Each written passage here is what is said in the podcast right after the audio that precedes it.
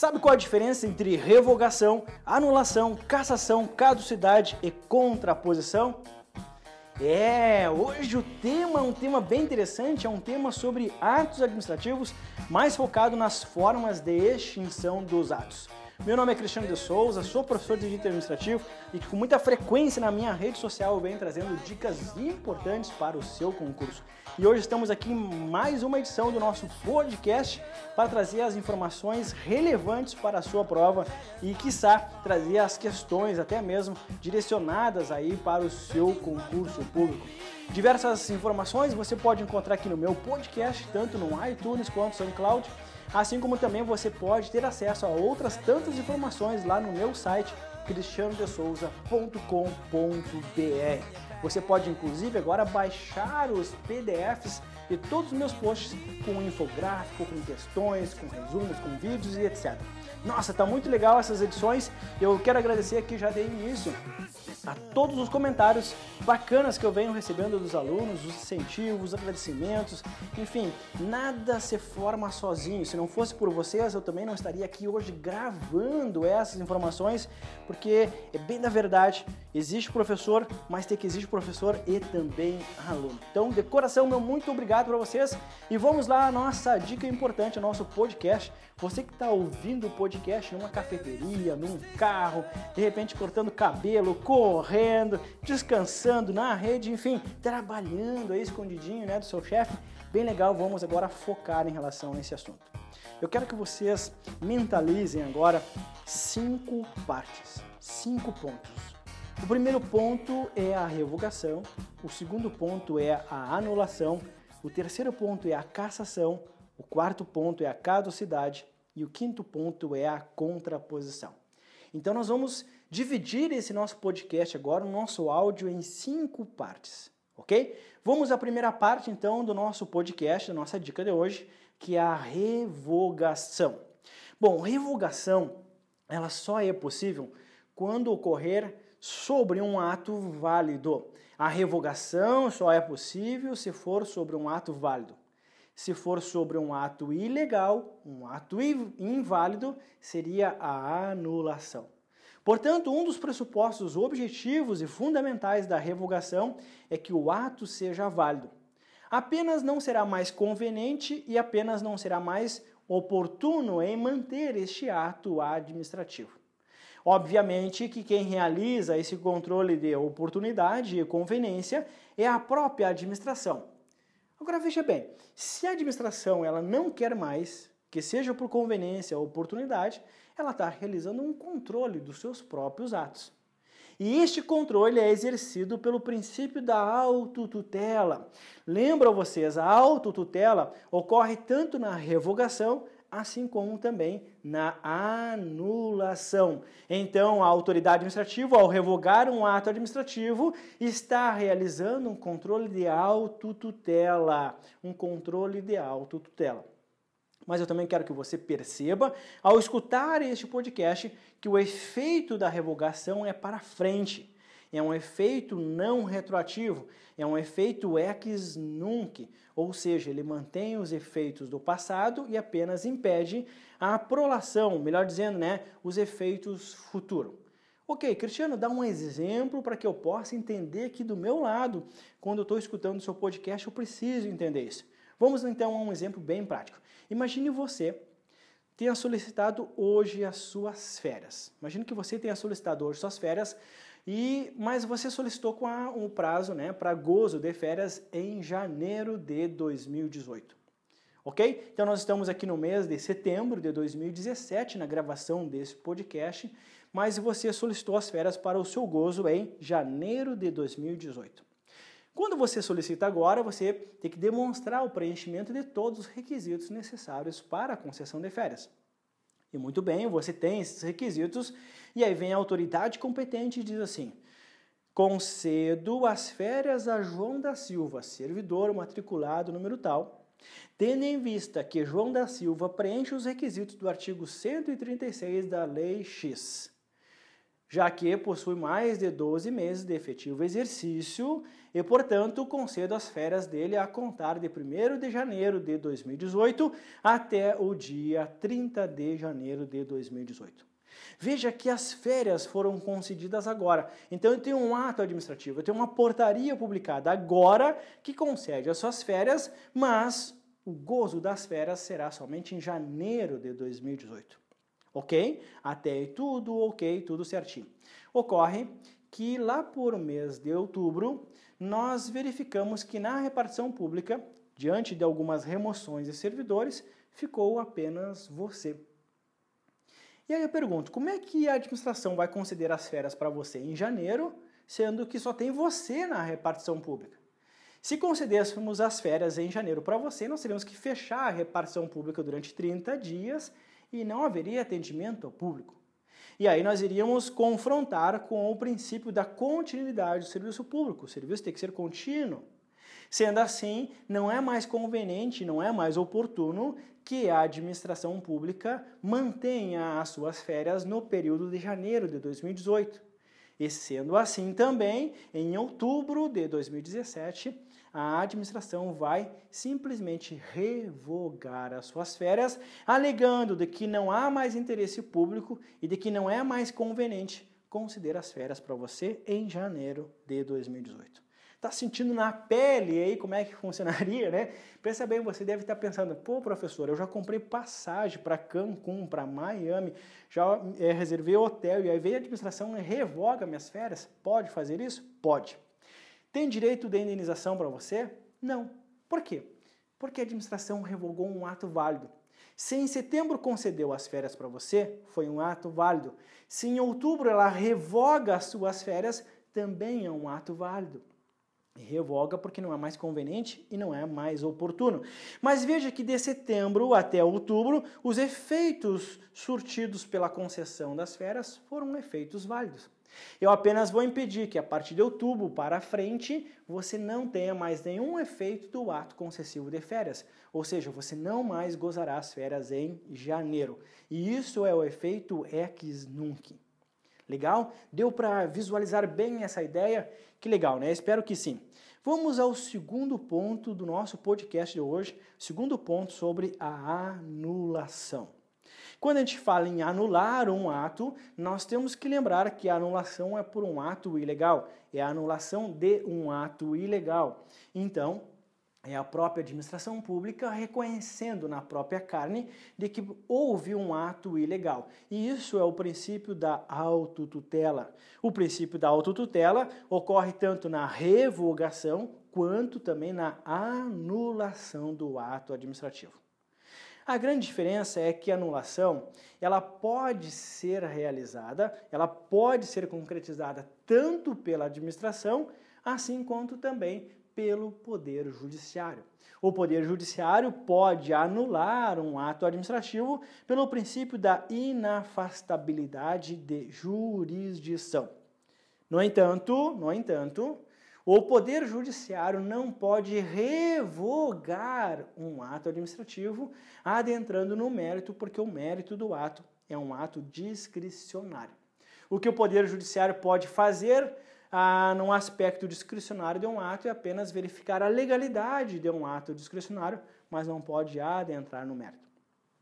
Para fechar bem esse pontinho aqui sobre a jurisdição e competência, então, quando há ilegalidade, tanto a administração pública, tanto quanto o Poder Judiciário podem reconhecer a ilegalidade do ato administrativo. Obviamente que está em jogo aqui o princípio da legalidade estrita, ou seja, o controle de legalidade e legitimidade de alguns atos, de todos os atos ilegais, melhor dizendo, ou melhor falando. O que acontece aqui é que o efeito da anulação é um efeito retroativo, é um efeito ex tunc, para trás, ele volta. É um efeito retroativo que ele desconstitui ele vem destruindo tudo desde a origem do ato. Agora lembra você, olha só, nós temos que resguardar os efeitos já produzidos quanto aos terceiros de boa fé. Ou seja, muito embora o efeito seja para trás, seja ex tunc, eu tenho que resguardar os direitos de, das pessoas que praticaram atos de boa-fé. O terceiro de boa-fé não pode ser penalizado agora em virtude da ilegalidade do ato administrativo. Mas veja que quando eu falo em ilegalidade, nós temos que desmembrar a ilegalidade em dois pontos. E esses dois pontos, eles surgem da teoria das nulidades. Teoria dualista das nulidades. Se é dualista, obviamente, porque são duas. Então eu tenho o ato administrativo que tem um defeito muito grave, mas muito grave, que nós vamos chamar de defeito insanável. O defeito insanável, ele gera uma nulidade absoluta. E se há uma nulidade absoluta, eu não tenho como arrumar esse ato administrativo. E, portanto, nesse defeito insanável, a administração é obrigada a anular o ato. É um dever, é um poder-dever da administração de anular o ato com defeito insanável. Se a administração não anular o ato, obviamente que o poder judiciário o fará. Agora eu também tenho o chamado ato anulável. O ato anulável é aquele ato em que a nulidade é relativa, em que o defeito é sanável, que admite uma convalidação, que pode ser convalidado. Mas veja, a convalidação é um ato discricionário. A autoridade pode convalidar ou não. É uma questão de conveniência ou oportunidade. Então, o defeito, quando ele for sanável e não causar prejuízo nem para terceiro, nem para a administração, obviamente que surge aqui a possibilidade da administração em convalidar o ato administrativo. Portanto, a convalidação ela é um impeditivo da anulação do ato, obviamente, mas só pode acontecer no caso de vícios sanáveis, de vícios sanáveis.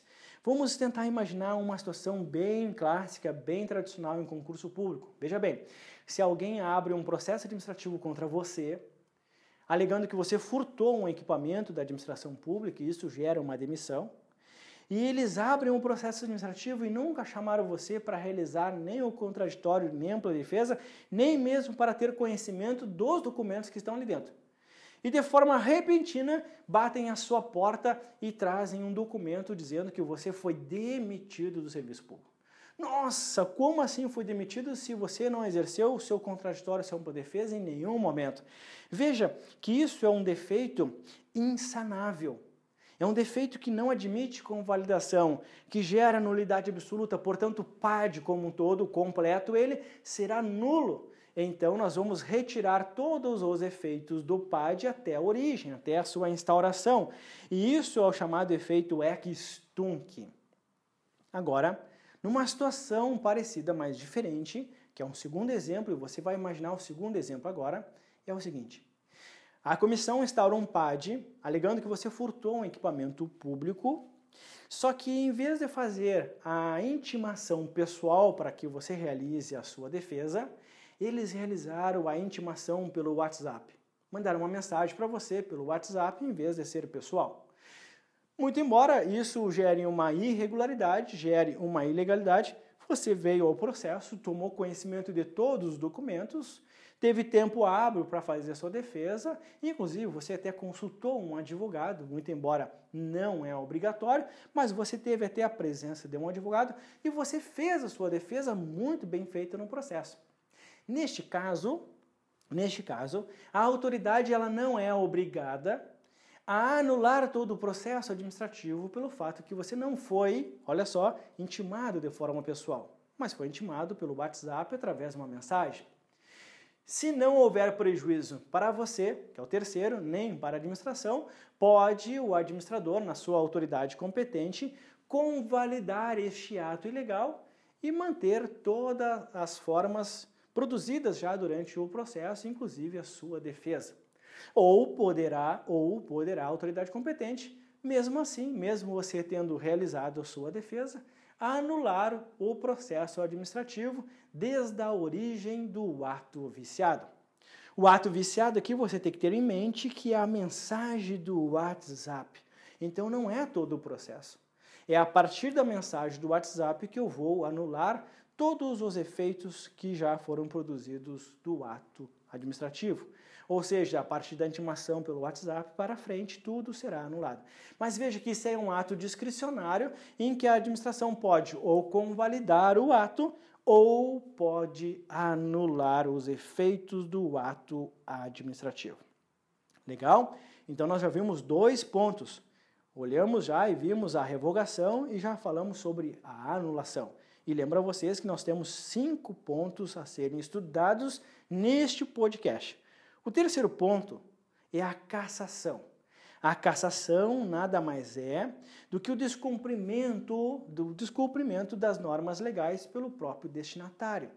Então eu tenho um ato administrativo que concede um direito e um segundo ato administrativo que caça o seu direito. E olha o exemplo que eu vou dar para você. Se você tem carteira de motorista e pegar ela, vai enxergar ela aí, a carteira de motorista é uma licença. Se você tem a carteira de motorista, essa licença para dirigir, é porque você preencheu os requisitos da lei. E, naturalmente, você sabe que a licença é um ato administrativo vinculado. E você começa a dirigir o seu carro. E você tem que cuidar para não levar pontos, não levar multa e etc. Agora, se você ultrapassar, ele simplesmente é, violar todas as normas de trânsito brasileiro, obviamente que vai chegar o momento que você terá a sua carteira de motorista cassada. Então veja bem, a cassação da carteira de motorista é um ato 2, é um ato administrativo superveniente, é um ato que vai cassar a licença, que é um ato 1. Um. Portanto, cassação do ato administrativo nada mais é do que o descumprimento das normas legais pelo destinatário, em que ele tem, num primeiro momento, aí, um direito concedido para ele. Ok? Nós vamos então agora para o ponto 4, a caducidade. A caducidade do ato administrativo é bem diferente da caducidade do serviço público da Lei 8987 de 95. Mas não vamos misturar o assunto aqui, apenas para deixar então essa brechinha para o seu estudo. A caducidade nada mais é do que a retirada do ato administrativo, porque sobreveio uma norma jurídica sobrevivente, superveniente, melhor dizendo. Como assim, Cristiano? Veja bem, imagine a situação real você teve da prefeitura uma autorização para usar um espaço público. Exemplo, você teve da prefeitura uma autorização, que é um ato administrativo, para colocar uma tendinha, uma barraquinha para servir refrigerantes, balas, chicletes e pipocas na estação de trem. Até aí tudo bem, é um ato administrativo, muito embora um ato administrativo aí precário, e autoriza você que você coloque lá então a sua barraquinha de refrigerantes, água, pipoca, chicletes, etc. Só que meses depois vem uma lei municipal que proíbe que o administrador público conceda autorizações de uso de espaço público nas estações de metrô. Então veja que a lei superveniente proíbe agora qualquer tipo de autorização de espaço público nas estações de metrô.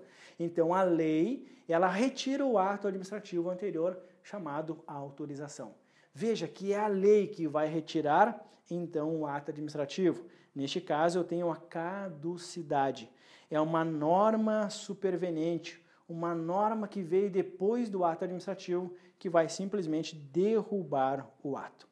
Tudo bem até aqui? E por último, então, agora nós vamos falar sobre a contraposição. Atos contrapostos. Um segundo ato está contraposto ao primeiro. Vamos imaginar a cena.